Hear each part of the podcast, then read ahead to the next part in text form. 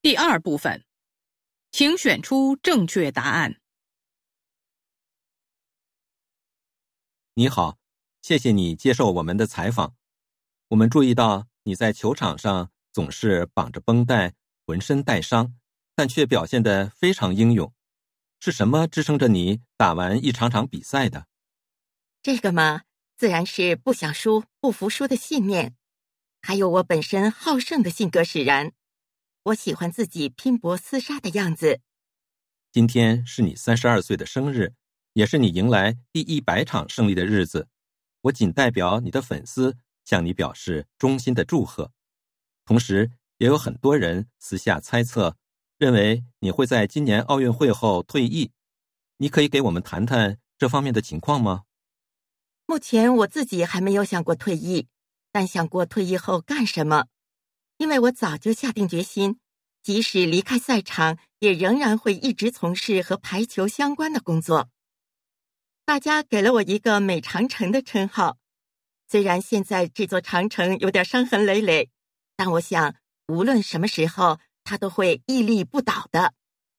我们看到近年来涌现出了很多年轻的球员，他们身材高大，技术也过硬，可以说很多人。都有望参战夏季奥运会，他们的出现会不会让你感觉有压力？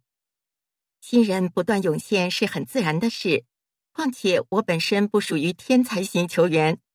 以往我的不少队友很早就天赋尽显，而我一直表现平平。二十七岁那年，我还考虑过是否要退役呢，但是没想到时来运转，被国家队教练赏识。把我从排球生涯瓶颈期拉了出来，所以面对年轻球员，我不会感到压力。我只想做好自己。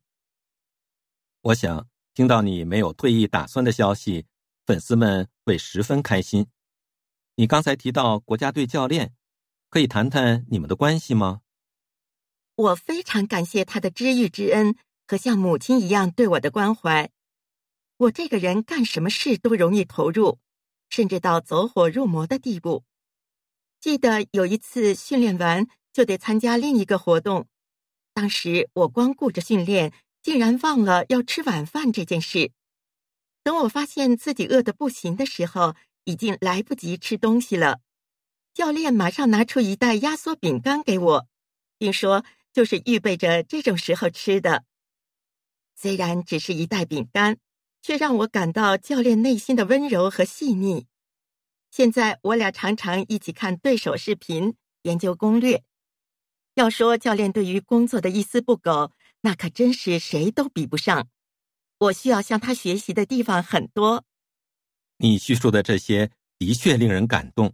我们衷心祝愿你在下一场比赛中继续旗开得胜。六。女的是干什么的？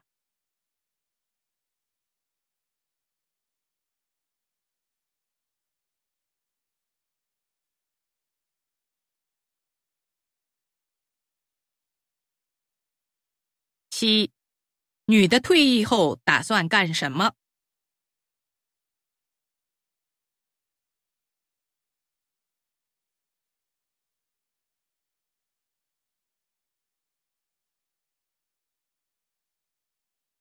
八，女的在赛场上给人什么印象？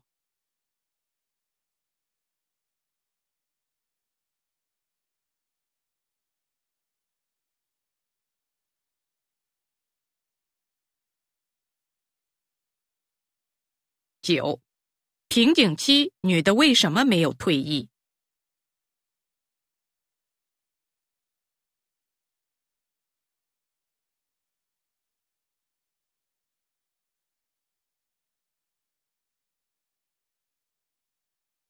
十，教练是个什么样的人？